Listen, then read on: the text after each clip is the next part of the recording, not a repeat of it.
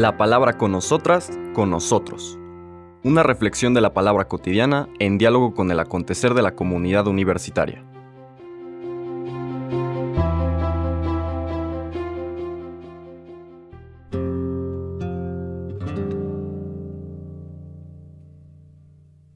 Hola, buenos días. Bienvenidas, bienvenidos a la palabra con nosotras, con nosotros. Hoy martes 12 de julio vamos a escuchar los siguientes versículos en nuestro recorrido de San Mateo. Seguimos en este capítulo 11 que iniciamos ayer con una lectura breve. Ahora vamos a escuchar los versículos del 20 al 24.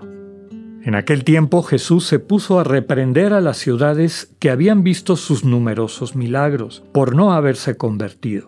Les decía, ay de ti, Corosaín, ay de ti, Betsaida porque si en Tiro y en Sidón se hubieran realizado los milagros que se han hecho en ustedes, hace tiempo que hubieran hecho penitencia, cubiertas de sayal y de ceniza.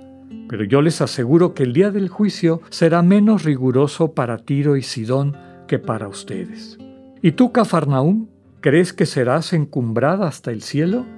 No, serás precipitada en el abismo porque si en Sodoma se hubieran realizado los milagros que en ti se han hecho, quizás estaría en pie hasta el día de hoy. Pero yo te digo que será menos riguroso el día del juicio para Sodoma que para ti. Palabra del Señor. Estamos ya en un nuevo momento, un nuevo instante en el Evangelio de San Mateo. Recordemos ayer vimos cómo se redondea por el evangelista el envío de Jesús a sus discípulos, las instrucciones concretas que les da y que hemos dicho varias veces que no solamente son instrucciones para los discípulos de hace dos mil años, estos apóstoles, sino para los apóstoles de este día que somos tú y yo, como cristianos que han experimentado el encuentro con un Dios que es amor y desde ese amor descubren el sentido de la vida y la viven con gozo y plenitud, pues es natural, es casi imposible dejar de querer compartir ese tesoro que hemos encontrado con nuestros hermanos y hermanas. El amor es contagioso y el amor quiere contagiar. Entonces, todas estas instrucciones que terminábamos ayer, pues también están presentadas para nosotras y nosotros. Ayer recordábamos que el Señor nos dice, no será fácil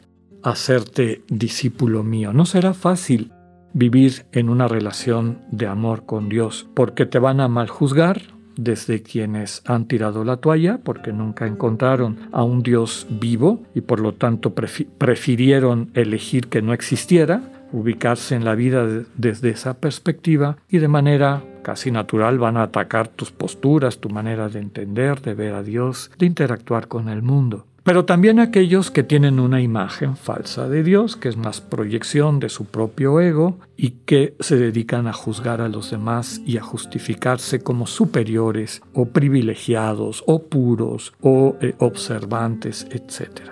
El Señor nos dice, si vives congruentemente con el Evangelio, es natural que estos conflictos se presenten se presentan en las familias y se presentan también después en la sociedad, con tus compañeros y compañeras, amigos y amigas que te conocieron a lo mejor antes de tu encuentro con el Señor y de tu manera de rehacer tu vida desde eh, la buena noticia encontrada y que pues muchas veces reaccionan de una forma negativa o de juicio ante las nuevas opciones que toman las personas.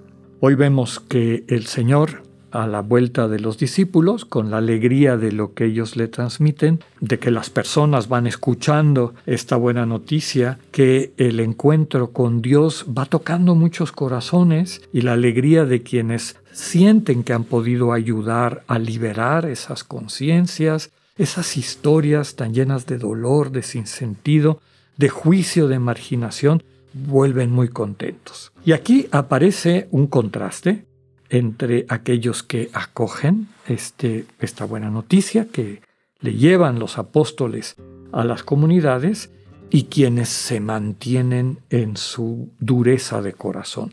Y el Señor elige a tres ciudades cercanas. Hoy en día se puede caminar a estas tres ciudades que están en la ribera norte del, del lago de Genezaret, del mar de Galilea, Cafarnaúm, Corosaín y Bethsaida, que podemos decir que es donde el Señor estuvo más tiempo. Y por eso le llama la atención. Qué pena que después de todo lo que hemos estado tratando de transmitir, empezando por Él, cuando habla de milagros no, no se trata de, de, magia o de cosas este, desde esa perspectiva de muestra de, de poder, sino la manera como la presencia de Jesús fue cambiando la vida de muchas y muchos en esa comunidad. Pensemos de entrada en Pedro, en Andrés, en personas que lo conocían y que lo empezaron a seguir, que tomaron conciencia del milagro del amor de Dios y cambiaron su vida. Empezaron a actuar desde esa perspectiva. Y al Señor le duele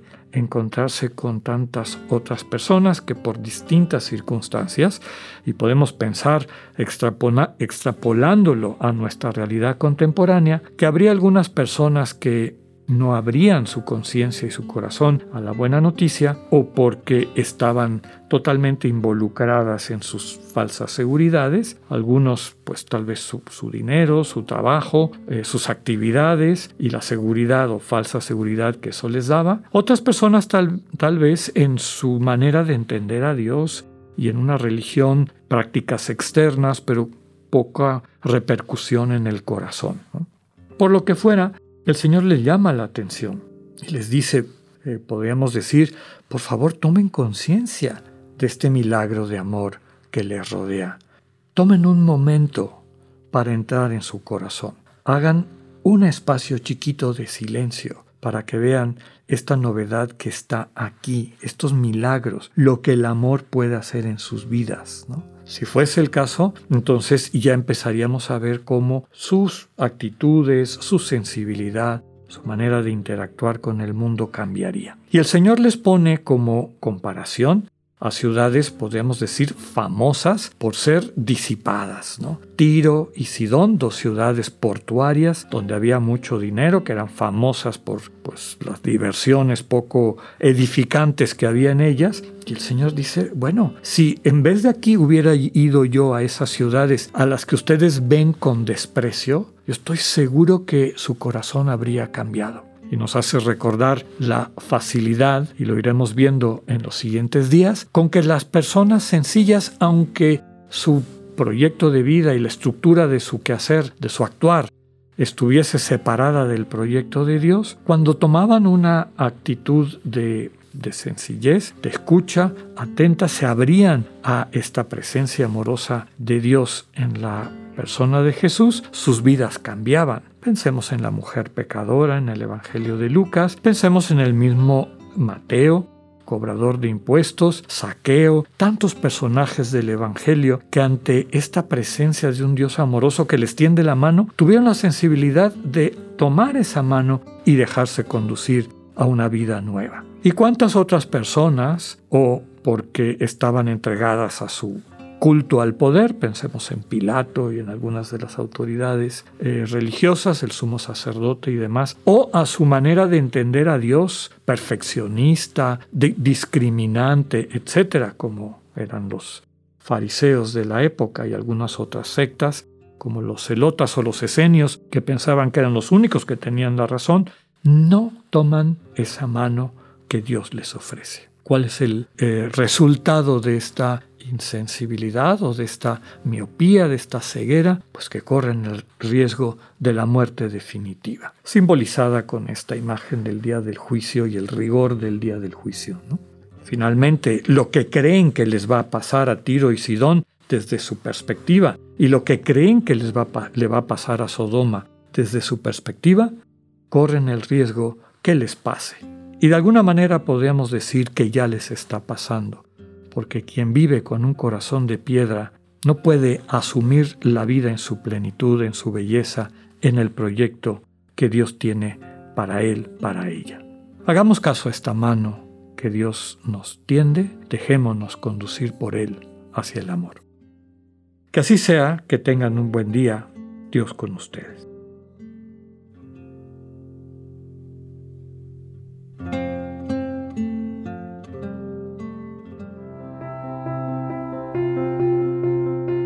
Acabamos de escuchar el mensaje del Padre Alexander Satirka.